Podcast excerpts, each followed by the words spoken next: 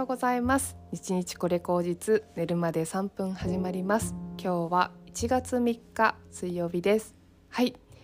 だいぶ2024年も慣れてきたんではないでしょうか。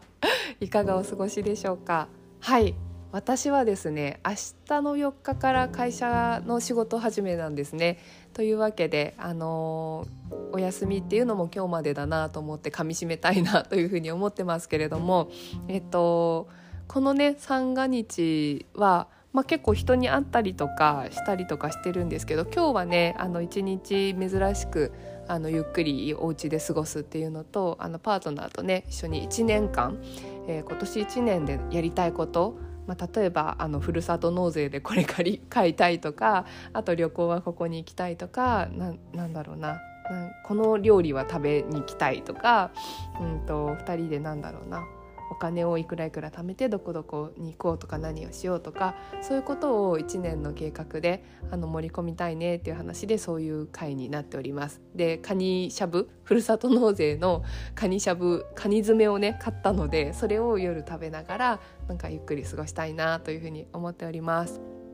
私あの会社の人はほとんどその年末年始4日も5日もお休みにして連休にされる方が多いのであの上司にねあのお休みしないんですって言ったら「えなんで?」って言われてでなんか「えというかあのまるさん私の本名ですね まるさんってなんかどういう状況なのか全然知らないけどとか言って言ってあの結婚してるとか子供がいるとか結婚するのかとか全然知らないとか言って言われて なんかこんなにはっきり聞く人も珍しいなと思って。ったんですけどあのはっきりああの結婚するつもりもないですしえでもパートナーはいて一緒には住んでますっていうふうに言ってでパートナーが、まあ、その販売業なのであの年末年始は忙しくって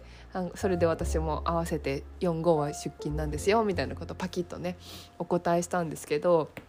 結構なんかこれ自分の心の心境の変化だなっていうふうに思っていてあの前は結構ね何て言うんだろう寂しい自分じゃないけどなんか独身ですいませんねみたいな 感じとかあと子供いなくてすいませんねとかなんかなんだろうな。あとうんねなんかそういうことを言うこともちょっと恥ずかしかったりとかなんかそういうふうにジャッジされるとかも嫌だなとかなんかそのそういうふうに聞いちゃうんだって思ったりとかねしてたと思うんですけどあの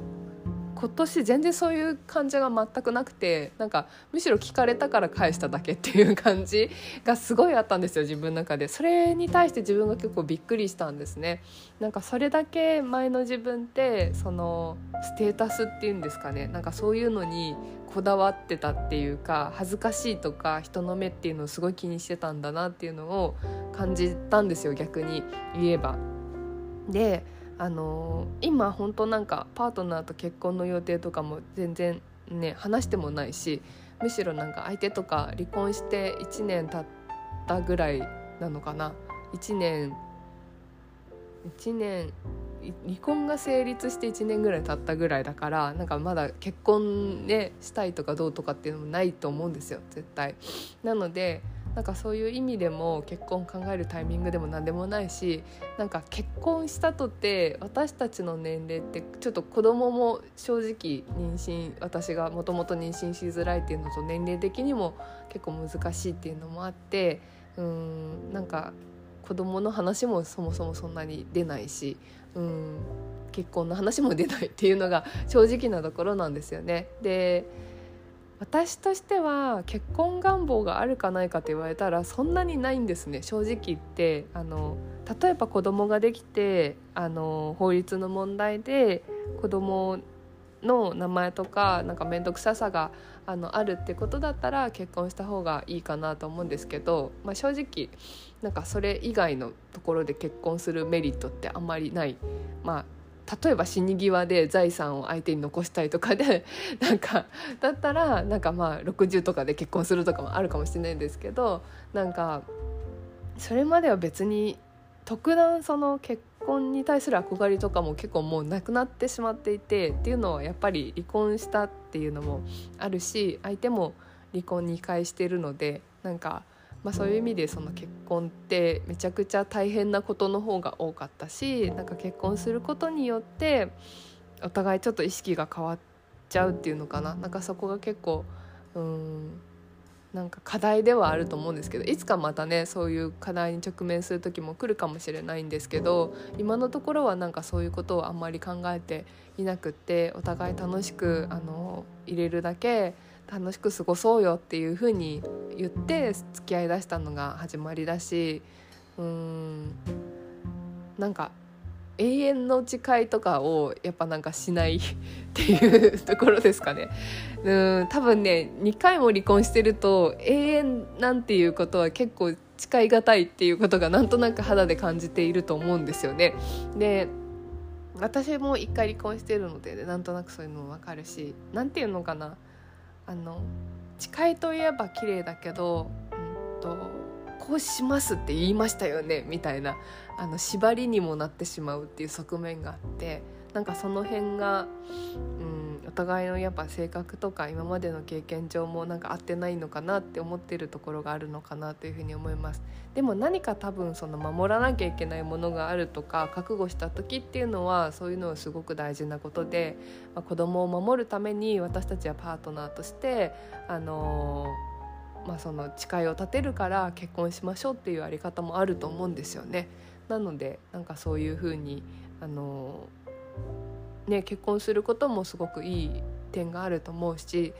うん、あとなんか結構年末でね芸能人の離婚とかのニュースがありましたけどもあのとはいえやっぱりあのどうしても難しかったっていうのであの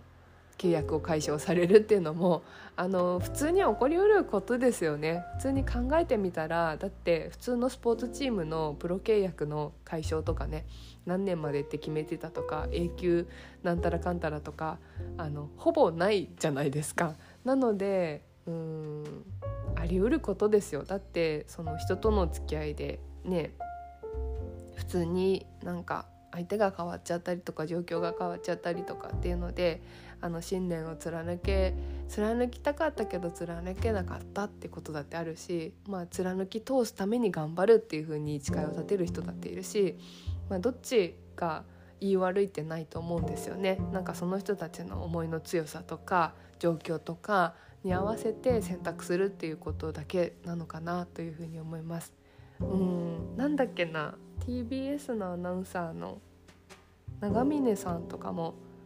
結婚されたのかな。な長年こう事実婚だっていうふうにおっしゃっててあの60定年退職されたんですよね。で60歳なのかな。65歳なのかな。分かんないですけどあの長年こうねあの事実上の結婚ということで結婚されたかもしれないんですけど逆になんかその年齢で結婚される方っていうのは多分自分のねなんかその老後のなんか問題とかを解消するために多分結婚していると思うんですよね。あの銀行の手続きとかを簡素化させるためとかあとそのまあ私今そのそういう専門の勉強してるんですけど相続とかあの贈与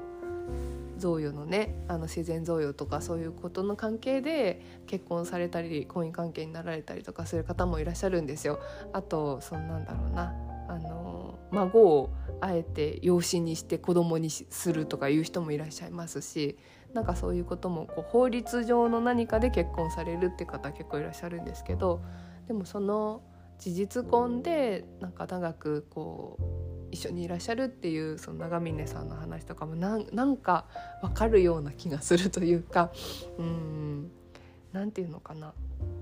縛らないけどあの縛らないようにしたいお互いをなんかそういうことであの役割とかなんかこう家族の関係性として縛らないようにしたいけどなんかすごく信頼関係はあってあの一緒にいるんだっていうことの形だってありうりますよね。うんなんでうん私はなんかどっちかっていうとそっち寄りになってきているのかなというふうに思いますしわからない。これからね気持ちが気持ちと状況が変われば変わるかもしれないんですけどもなんかそんな風に思いました。はい。というわけで今日なんか図らずしもパートナーシップの話になってしまいましたけれどもなんかそんな感じでねいろんなあり方があるなっていうふうに思いますしあのうん。あの自分の何て言うんですかそれぞれのあり方っていうのを、まあ、認めな見見つめ直すような1年になるかなとも思うんですね。っていうのは結構もう今いろんなものがあのね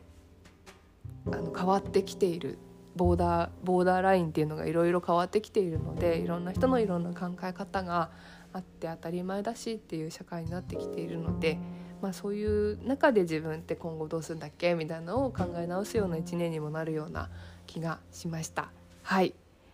というわけで私ねあの公式 LINE のお知らせをねしばらくしますとか言って言っといてあの昨日おとといしなかったんですけどあの公式 LINE をあのやっております。で概要欄のところにリンクを貼ってますのでお気軽に登録いただきたいんですけれども1月1日のあの時の、えーと、配信はもう終わっちゃったんですけどもあの毎月1日にですねその月のえ、ー、と